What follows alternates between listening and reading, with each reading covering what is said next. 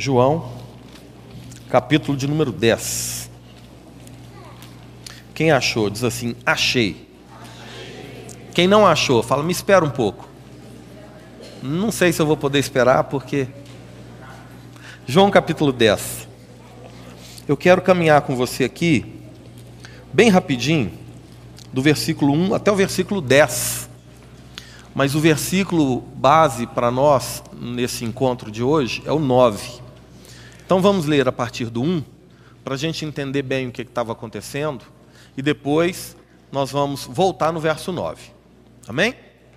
João, capítulo de número 10, a partir do verso 1, a palavra diz assim: Em verdade, em verdade vos digo, o que não entra pela porta do aprisco das ovelhas, mas sobe por outra parte, esse é ladrão e salteador. Aquele, porém, que entra pela porta, este é o pastor das ovelhas. Para este, o porteiro abre. As ovelhas ouvem a sua voz. Ele chama pelo nome as suas próprias ovelhas e as conduz para fora. Depois de fazer sair todas as que lhe pertencem, vai adiante delas, e elas o seguem, porque lhe reconhecem a voz. Verso 5. Mas, de modo nenhum, seguirão o estranho. Antes, fugirão dele, porque não conhecem a voz dos estranhos. Jesus lhes propôs esta parábola, mas eles não compreenderam o sentido daquilo que lhes falava. Jesus, pois, lhes afirmou de novo: Em verdade, em verdade vos digo, eu sou a porta das ovelhas. Todos quantos vierem antes de mim, vieram antes de mim, são ladrões e salteadores. Mas as ovelhas não lhes deram ouvido. Eu sou a porta. Se alguém entrar por mim, será salvo, entrará e sairá e achará pastagem. O ladrão vem somente para roubar, matar e destruir. Eu vim para que tenham vida e a tenham em abundância. Por favor, feche seus olhos, curva sua cabeça. Senhor, esta é a tua palavra e nós te agradecemos por esse imenso privilégio de uma vez mais nos colocarmos aqui diante dela, estando nós diante do Senhor. Pai, fale conosco, nos direcione, nos oriente, conforme o teu querer. Que a tua palavra encontre lugar nos nossos corações e gere transformação em nossas vidas, para a glória do teu santo nome. Assim como igreja oramos e te agradecemos. Amém. Amém, irmãos? Jesus está contando uma parábola aqui em João, capítulo 10. Na verdade, ao longo de todo o evangelho de João, Jesus ele faz por sete vezes uma autoproclamação. E ele diz assim: Eu sou.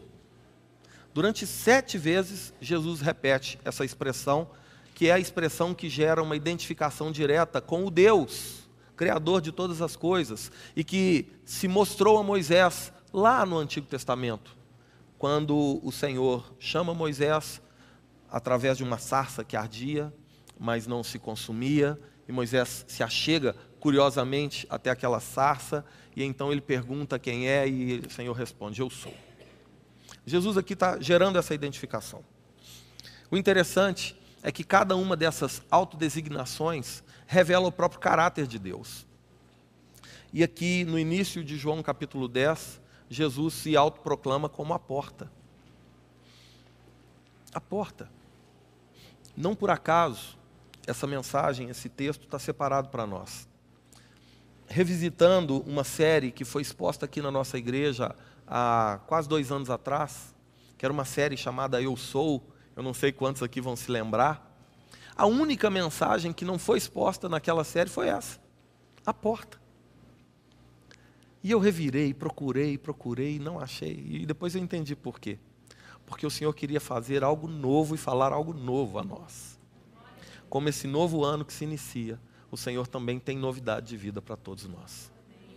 A porta, ela tem uma simbologia muito interessante. Porta é lugar de passagem. A porta ela não é apenas um adorno numa casa. Ela serve para separar um ambiente do outro. ela serve para poder, inclusive, designar quem tem permissão e quem não tem permissão.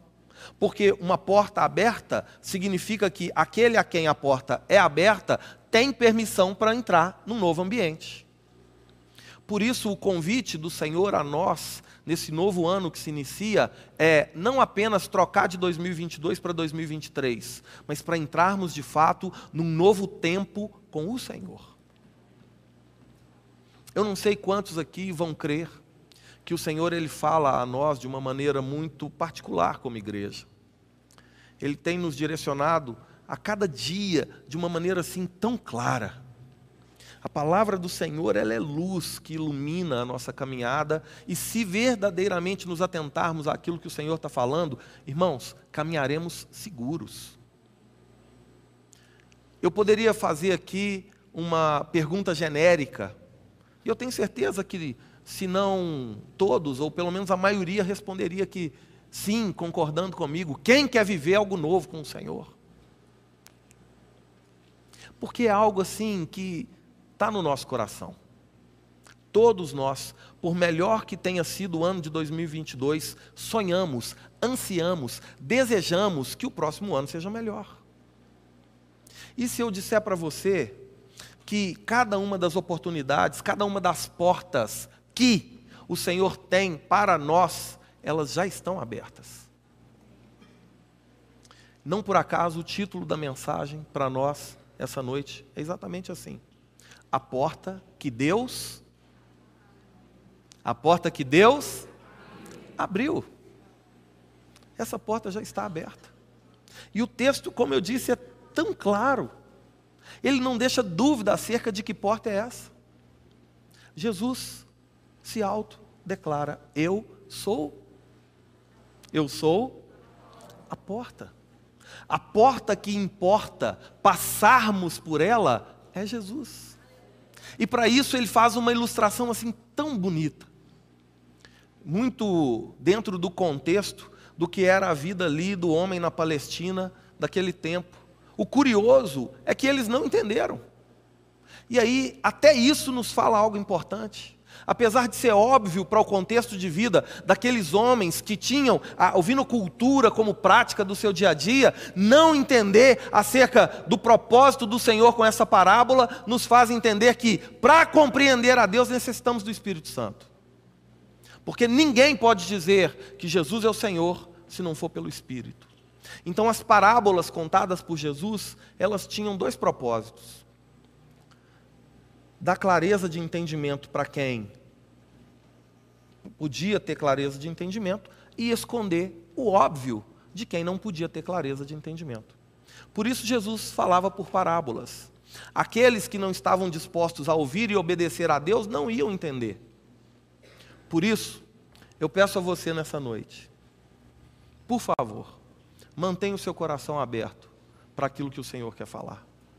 Mantenha o seu coração atento àquilo que o Senhor quer te mostrar. Muitas vezes, muitas vezes, estamos insistindo em bater numa porta que já está aberta.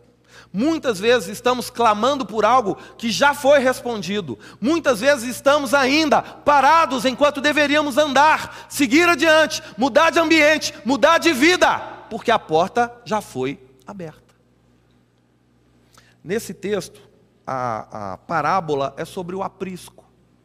O aprisco era um curral construído ao longo dos, dos desertos, ao longo dos locais de peregrinação, aonde os pastores de ovelha poderiam, durante a noite, colocar o seu rebanho para ficarem guardados dos lobos devoradores, das bestas feras que ficavam né, no deserto, que ficavam ali do lado de fora. Durante a noite, a ovelhinha poderia facilmente ser tragada, consumida, porque a ovelha, ela é um animalzinho indefeso. E ela depende, no bom sentido, irmãos, do seu pastor. Por isso, Jesus vai falar tanto aqui sobre a porta, mas também sobre o pastor e sobre a ovelha. Três coisas que estão intimamente ligadas. Nessa primeira metade aqui do capítulo 10, Jesus começa a falar sobre o aprisco. E o aprisco, ele não tinha uma porta.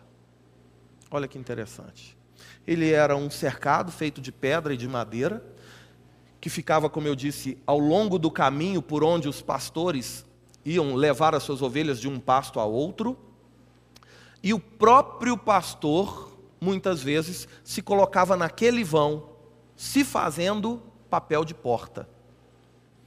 Ah, outros apriscos tinham a figura do porteiro que ficava ali, e a figura que Jesus está usando aqui é para falar disso. Se aquele que chega, ele não passa pela porta, mas ele precisa pular o muro, é porque ele não está bem intencionado. Porque se ele não está disposto a fazer o caminho certo para acessar as ovelhas, é porque ele não é pastor. Ele é o quê? Ladrão. Ele é salteador.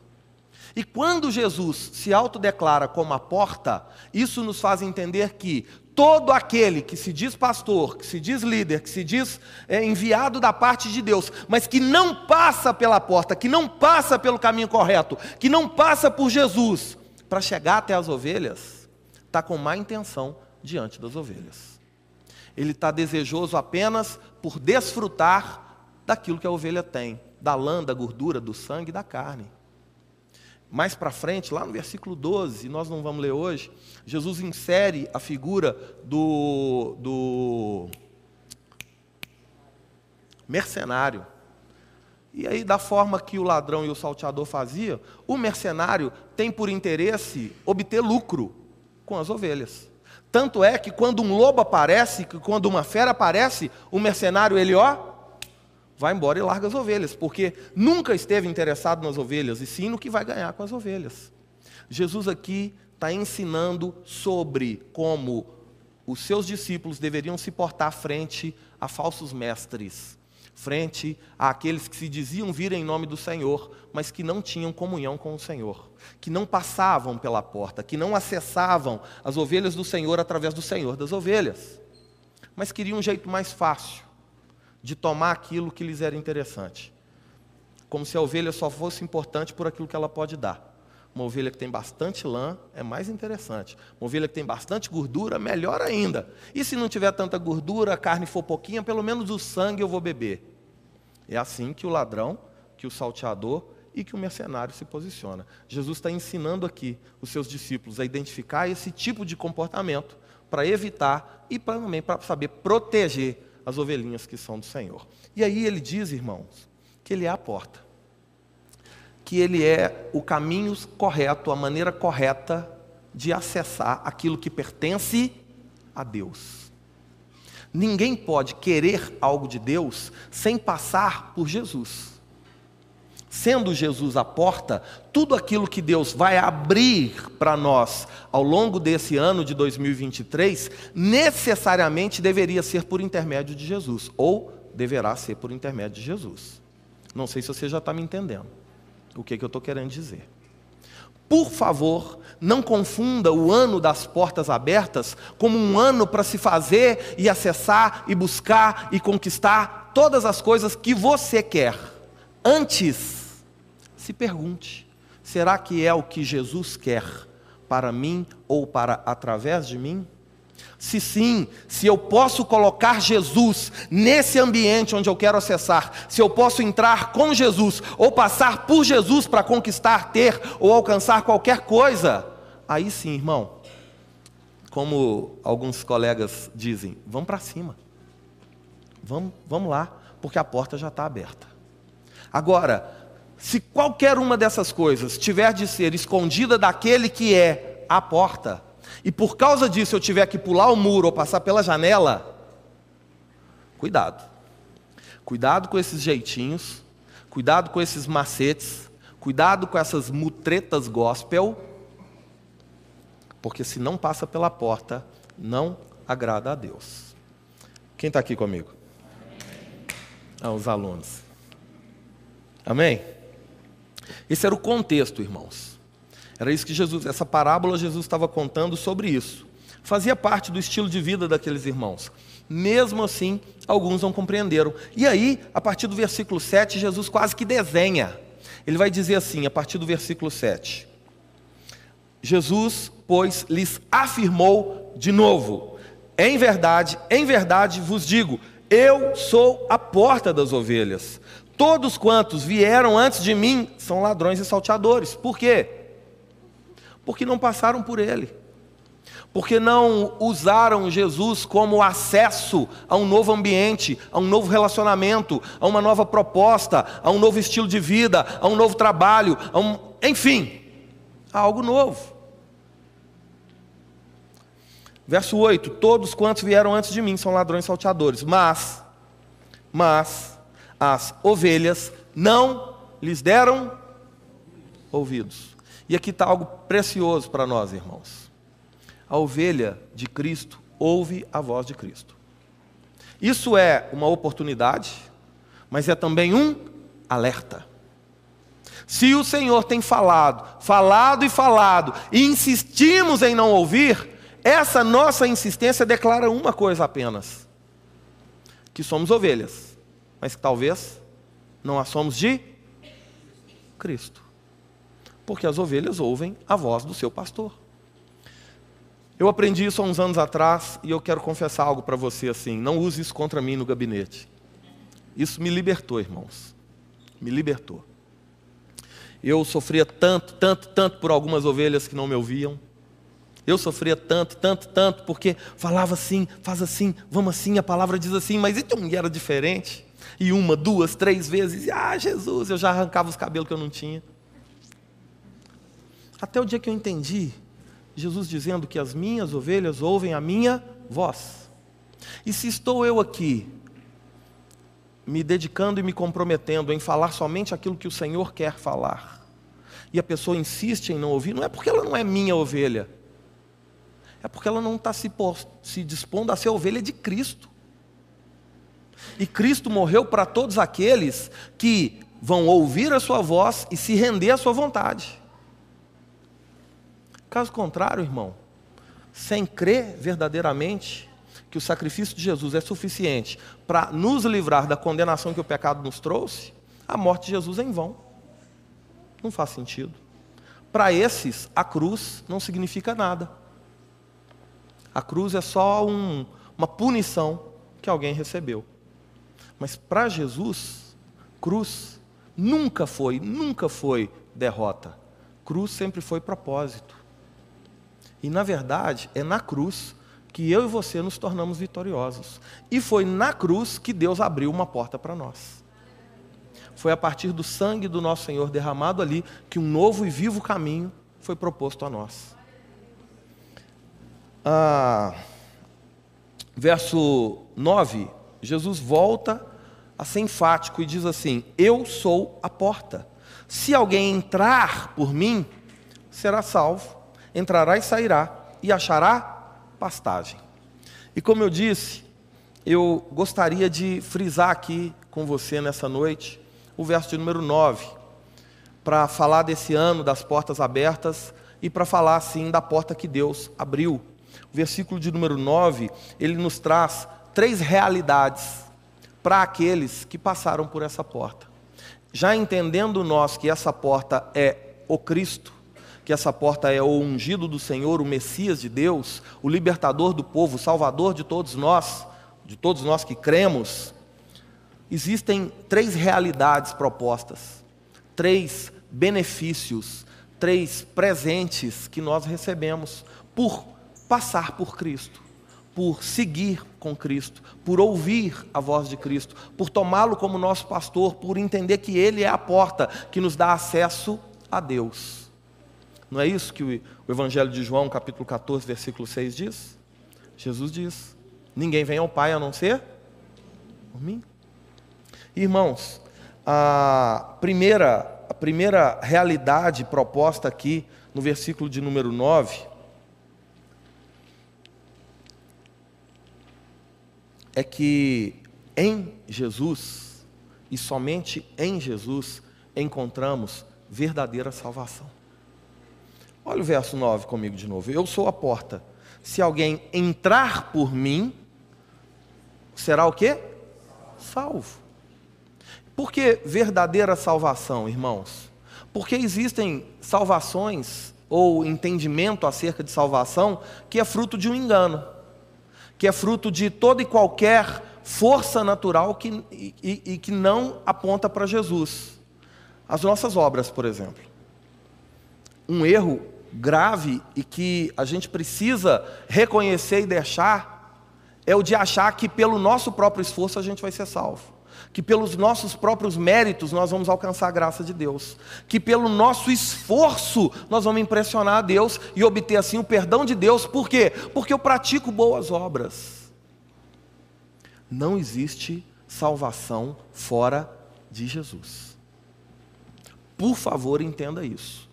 Um grande, maravilhoso, talvez o maior de todos os benefícios que vamos encontrar aqui nesse versículo 9 de João 10 é exatamente esse. A verdadeira salvação está em Jesus. Ah, muitos é, dizem que é a igreja que salva. Talvez você, como eu, foi ensinado assim durante anos. Eu, durante é, os meus primeiros anos de relacionamento com a igreja, eu aprendia sobre um evangelho que não é o de Cristo, onde a igreja estava acima da palavra e a Bíblia estava sujeita à igreja. Eu não sei quantos de vocês aqui vieram desse mesmo tipo de doutrina, chamada por nós de a católica apostólica romana. E eu não estou falando ali que isso é feito de maneira maldosa, é o entendimento que se tem. Só que quando a gente observa a palavra, a palavra nos esclarece o contrário, nos mostra o contrário, nos ensina o contrário.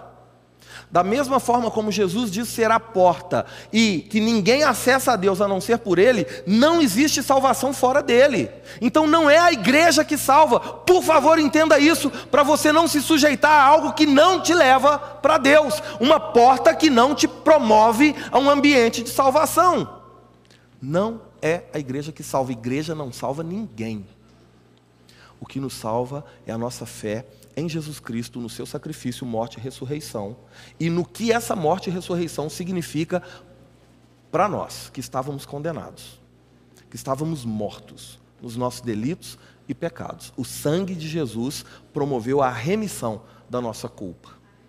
Por causa do derramamento de sangue, houve remissão de pecados. E por causa de Jesus Cristo e do seu sacrifício, nós podemos acessar um novo ambiente.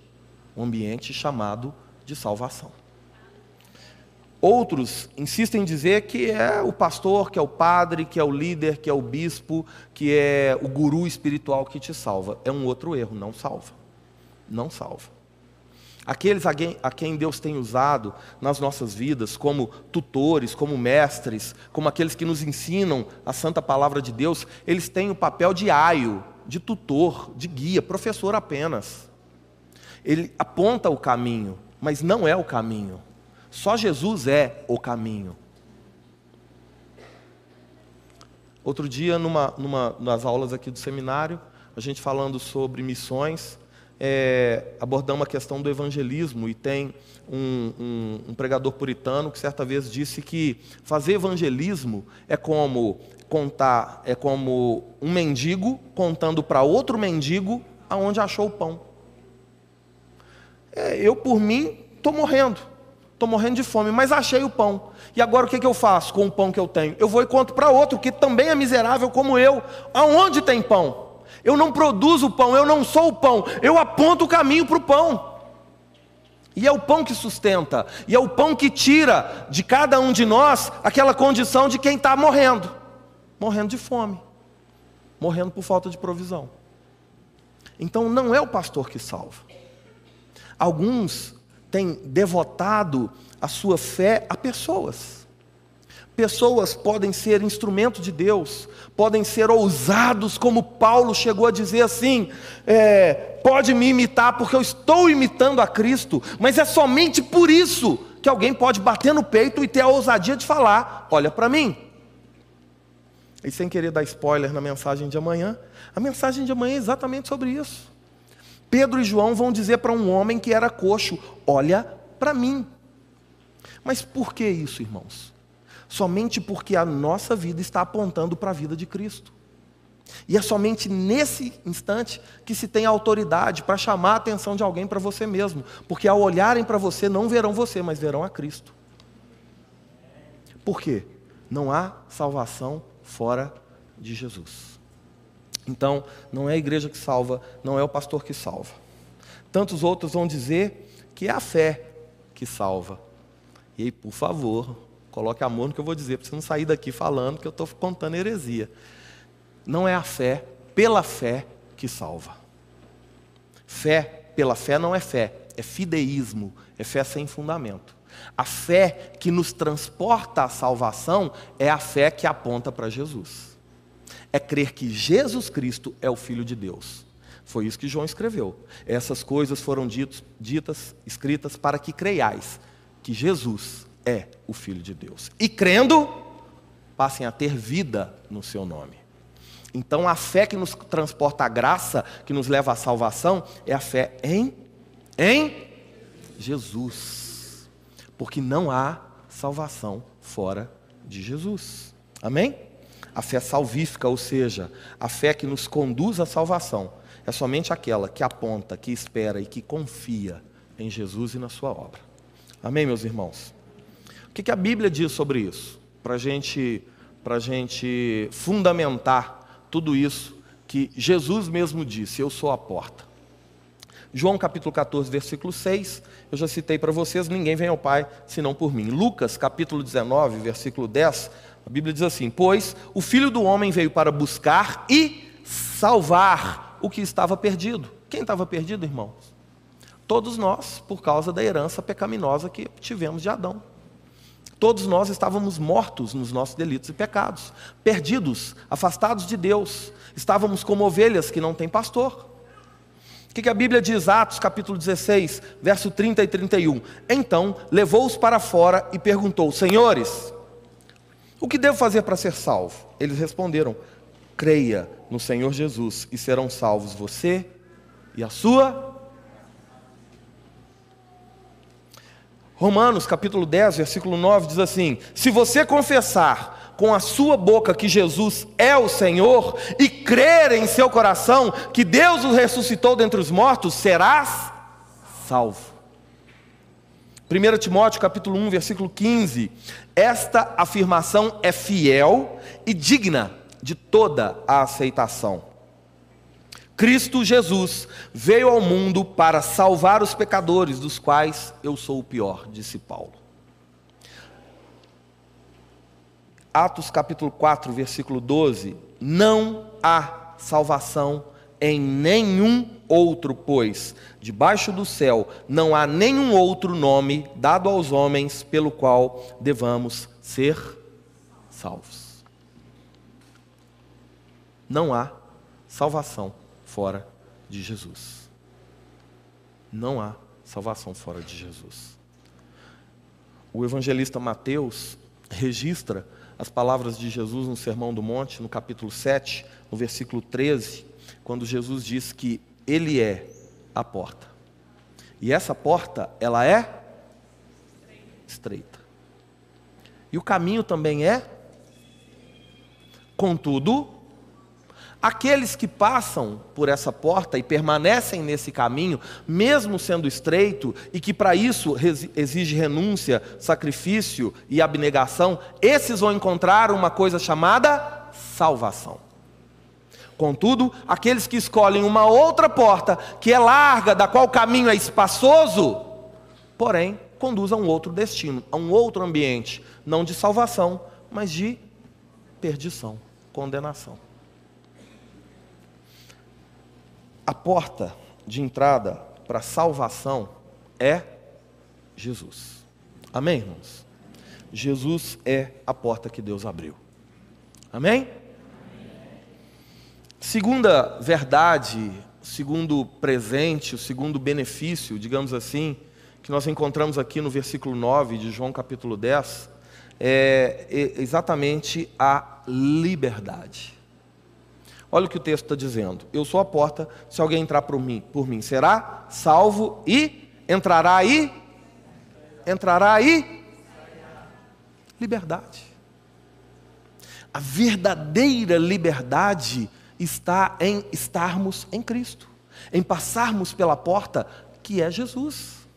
Jesus, irmãos, não é uma religião que nos oprime e nos aprisiona. Jesus é, é, é, é muito pelo contrário. Um encontro verdadeiro com Jesus nos liberta de toda a opressão que a religiosidade nos impõe. Liberdade. Liberdade para não ler a Bíblia hoje. Liberdade para não ofertar hoje. Liberdade para não ir ao culto no domingo à noite. Hum. Porque não é o que fazemos que faz com que Deus nos ame mais, consequentemente, também não é o que deixamos de fazer que faz com que Deus nos ame menos. Deus nos ama por quem Ele é e não por aquilo que nós fazemos, porque se dependesse de nós, o que mereceríamos como resposta é a condenação. Mas por favor, não entenda a graça de Deus como liberdade para continuar errando. Muito pelo contrário, essa graça deve, se verdadeiramente nós passamos por Cristo, essa graça deve nos constranger e aí, não é que não fazemos mais nada de errado, mas evitamos ao máximo de errar, não por medo das consequências ou da punição, mas para não desagradar aquele a quem hoje passamos a amar. Liberdade. Nem uma, nem uma religião te dá o que Jesus te dá. Toda e qualquer expressão religiosa é, é formada por dogmas, liturgias, critérios, parâmetros, metodologias, e todas elas te restringem. Só em Jesus somos livres de verdade. Só em Jesus, em um relacionamento sincero com Ele, encontramos toda a liberdade, verdadeira liberdade, que a escravidão do pecado havia nos trazido. Se, se você observar o que a Bíblia diz sobre isso, eu quero seguir com você aqui em Romanos, capítulo 8, verso 1 e 2. Eu vou lendo aqui para a gente ganhar tempo. Romanos. Até que hora? Cadê o pastor Mateus? Cadê ele? Está ali? Não, ah, você sabe até, até que hora que eu tenho? Até 11h30? Gente, o tempo está contado hoje porque tem a contagem regressiva, né? Ano passado, acho que a gente errou. Aí nós, nós começamos o ano de 2022, já era, é, já tinha três minutos de 2022. Mas esse ano vai dar certo. Em nome de Jesus. Romanos capítulo 8, verso 1 e 2 diz assim: sobre a liberdade que está em Cristo. Portanto, agora já não há condenação para os que estão em Cristo Jesus. Porque por meio de Cristo Jesus, a lei do espírito de vida me libertou da lei do pecado e da morte. Me libertou. Eu estava escravizado na lei do pecado e da morte. Eu não conseguia obter salvação através da lei que o próprio Deus deu ao povo através de Moisés. Mas porque essa lei que Deus deu por intermédio de Moisés tinha um propósito: mostrar para o homem que o homem não era capaz de por si só se de por si só cumprir a lei e consequentemente revelar que esse mesmo homem que não conseguia cumprir a lei para ser salvo precisava de um salvador. Então, o que que Cristo fez? Me libertou da lei da morte. Eu estava escravo nessa condição. Eu não podia por mim mesmo voltar a viver. Nenhum morto pode por si só voltar a viver. Já está morto. E aí Jesus Cristo vem e, além de nos salvar com a salvação, Ele também nos liberta da escravidão que o pecado nos impunha. O que, é que isso significa para mim e para você, irmão? Para esse novo ano de portas abertas. Que você não mais deve continuar refém daquilo que te aprisionou até então. Ai, eu não consigo. Por que você não consegue? Porque a carne é fraca. Mas o Espírito, Ele é. Desperta tu que dormes. Não é na nossa força. Quem está amarrado não sai. É necessário que seja liberto. E passar pela porta que Deus abriu, nos leva a um lugar de liberdade, de libertação, não de libertinagem. Não confunda liberdade com libertinagem. Qual que é a diferença? Liberdade é eu sou livre para falar e para fazer o que eu quiser. Libertinagem é eu falar e eu fazer o que eu quiser. Você entendeu que são coisas diferentes? Você pode, mas não significa que você vai. Porque agora o Espírito Santo te dá domínio próprio. O Espírito Santo te dá condição de resistir. O Espírito Santo é aquele que te livra de você mesmo, de usar a língua mortífera para matar o outro, de usar o dedo para apontar, de usar a maldade que ainda reside no coração do homem para causar o mal. Por quê? Porque o espírito milita contra a carne e a carne milita contra o espírito. Porque por mais que tenhamos passado pela porta que é Jesus, o velho homem ainda está aqui. Até que aquele que é perfeito venha e então o que é imperfeito deixe de ser. Até lá nós estamos em luta. Porém, devemos ter a consciência de que se passamos pela porta que Deus abriu, nós recebemos salvação e recebemos também libertação. Libertação contra o pecado, irmãos. João capítulo 8 versos 31 e 32. Então, Jesus disse aos judeus que haviam crido nele: Se vocês permanecerem, aonde, irmãos? Na minha palavra, são verdadeiramente meus discípulos. Em outras palavras, se vocês ouvirem minha, a minha voz, vocês são minhas ovelhas. Ok? Ah, são verdadeiramente meus discípulos. Conhecerão a verdade e a verdade os libertará. O contexto de João 8 é sobre o pecado. Conhecereis a verdade, e a verdade vos libertará. Por quê? Porque Deus já abriu uma porta de libertação para cada um de nós. Outro dia, uma senhora, muito sincera, me perguntou assim: que dia que tem culto de libertação na Lagoinha? Aí eu falei para ela: Uai, tem. Ela ah, ficou toda animada. Falei, terça-feira, nove horas da manhã. Só que aí eu continuei. Falei, quarta-feira, sete e meia da noite, sexta-feira, sete e meia da noite, sábado, sete e meia da noite, domingo, nove da manhã e domingo, dezoito e trinta. Porque em todo e qualquer momento em que a santa palavra do Senhor foi exposta com fidelidade, irmãos, nesse momento há também cura e há também libertação. Amém? João 14, 6, que nós já citamos aqui, a parte final, diz assim: Eu sou o caminho, eu sou a verdade e a vida. Perceba que Jesus está falando acerca de si mesmo. Eu sou a verdade. A verdade que João disse que, se conhecermos, irá nos libertar, o próprio Cristo diz que é Ele mesmo, essa porta que Deus abriu. Quando passamos por ela e a conhecemos como a verdade de Deus proposta a nós, somos libertos. Amém? O versículo 9 de João 10 não está dizendo isso? Olha aqui. Eu sou a porta. Se alguém entrar por mim, será salvo. Entrará e sairá. Isso é liberdade, irmão. Você não está acorrentado, você não está preso. Não estou dizendo que você vai sair da presença do Senhor, não. Mas o Senhor te dá liberdade para viver de forma a glorificar o nome dEle, sem mais ficar com aquele peso do critério da religião humana, meramente humana. Religião é o intento dos homens de se ligarem novamente a Deus. É o esforço do homem, é a folha de figueira que Adão e Eva cozeram para si mesmos. Aquilo é o que? Atos de justiça própria. Aquilo é o que? Religião. Eu vou dar um jeito de tapar aqui a minha culpa, a minha vergonha, a minha transgressão diante de Deus. Com quê? Com as minhas forças, com o meu mérito, com a minha capacidade apenas. Qual que é o problema de vestes com folhas de figueira?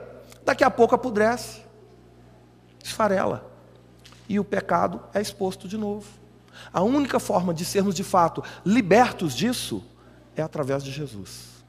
Aí, irmãos, não é uma folha de figueira, é a pele de um cordeiro que nos foi dado. Amém? Amém? Só, só em Jesus encontramos verdadeira liberdade. Por quê?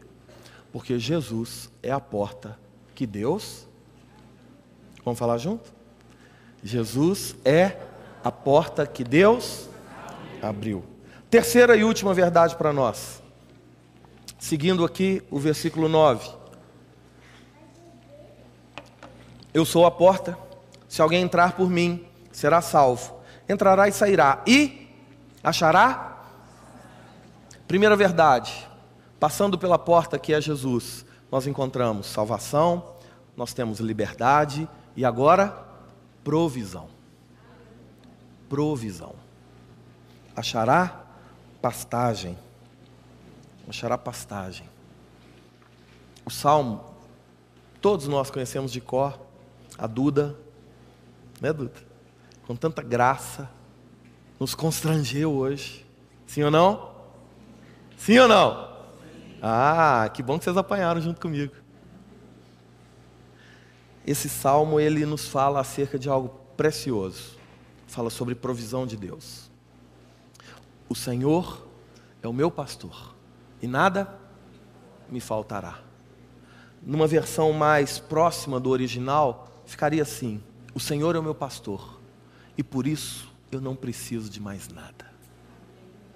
Eu não tenho falta de nada. Porque se tem algo que o Senhor provê em nós quando passamos pela porta, que é Jesus, é contentamento. É o entendimento de que a graça nos basta. Não importa se o carro que eu dirijo é uma BMW ou é o carro que meu pai saiu dirigindo hoje, daqui de Varginha, um Fusquinha 74.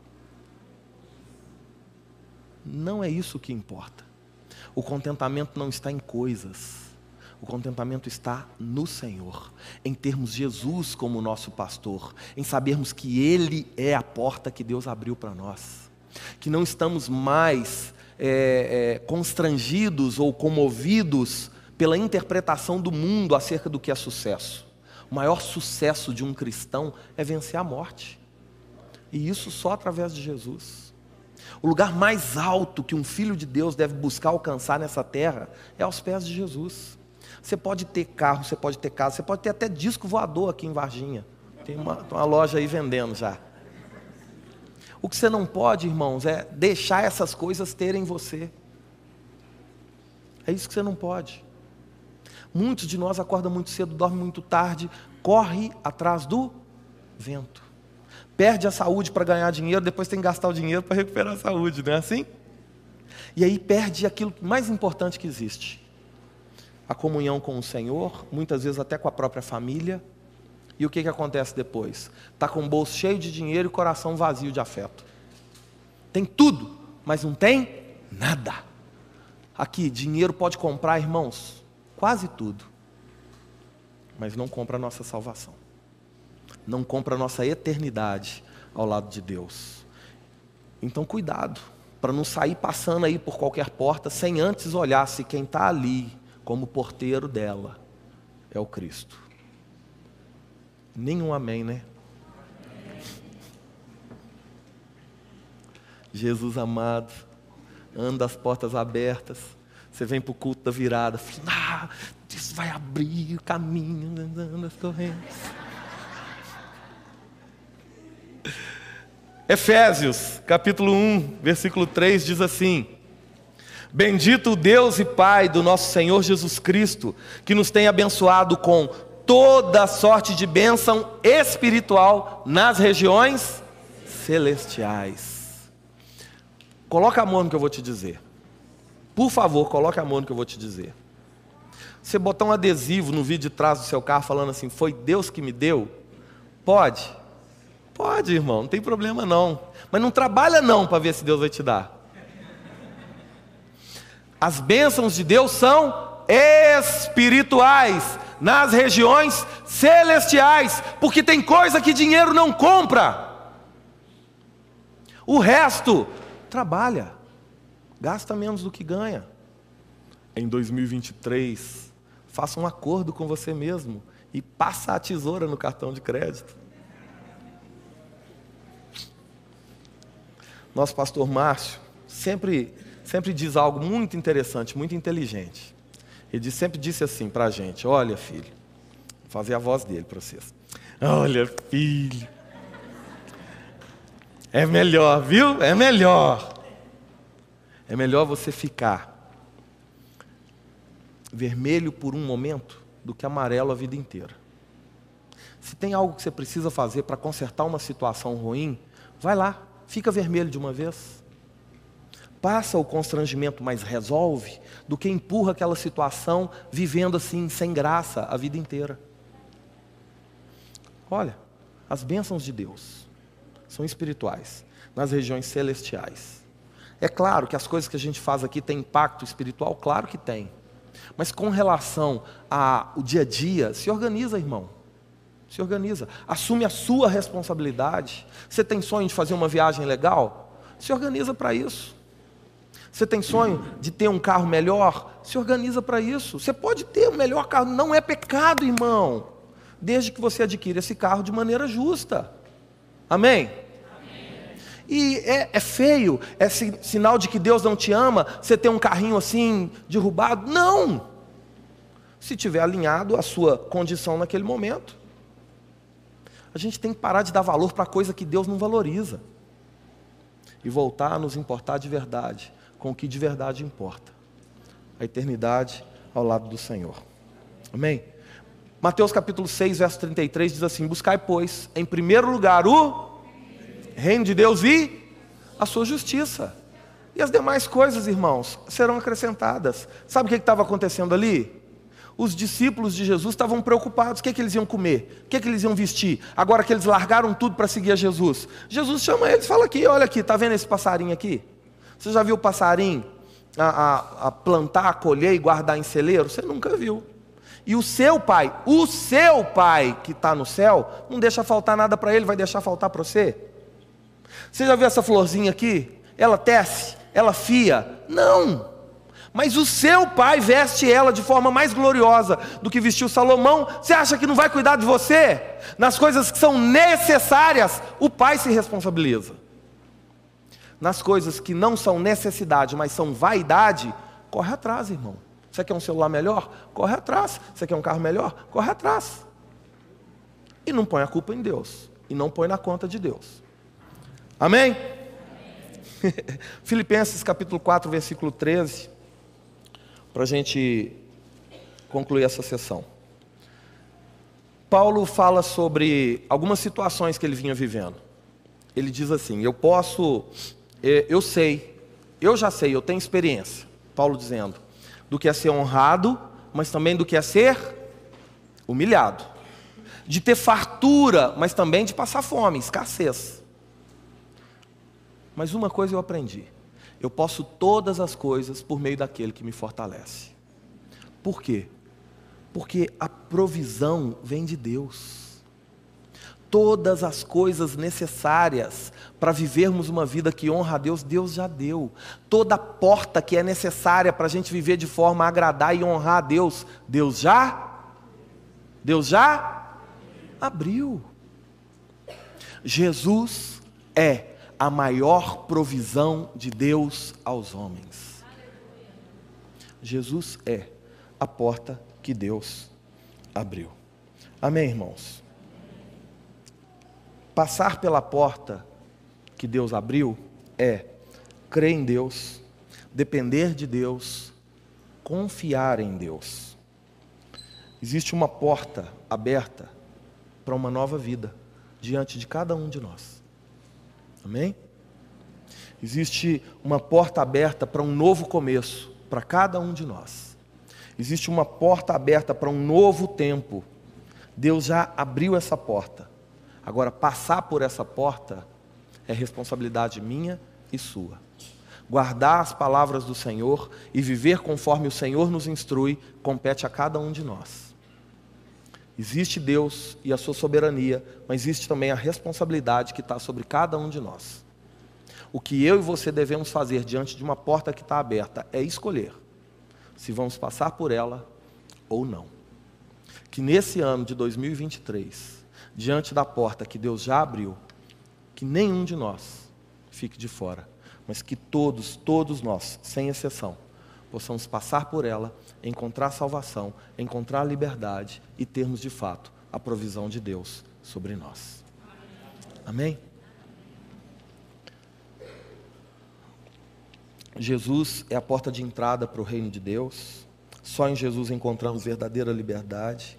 E Jesus é a maior provisão de Deus aos homens. Que o Senhor nos direcione nesse novo ano que se inicia, para que cada um de nós possa, nessa mesma data do ano que vem, olhar para trás e com alegria poder dizer assim: Uau, até aqui me ajudou o Senhor.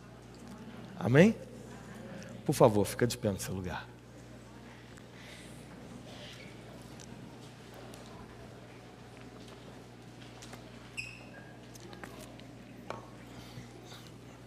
Gostaria de convidar você nesse instante a fazer uma oração junto comigo.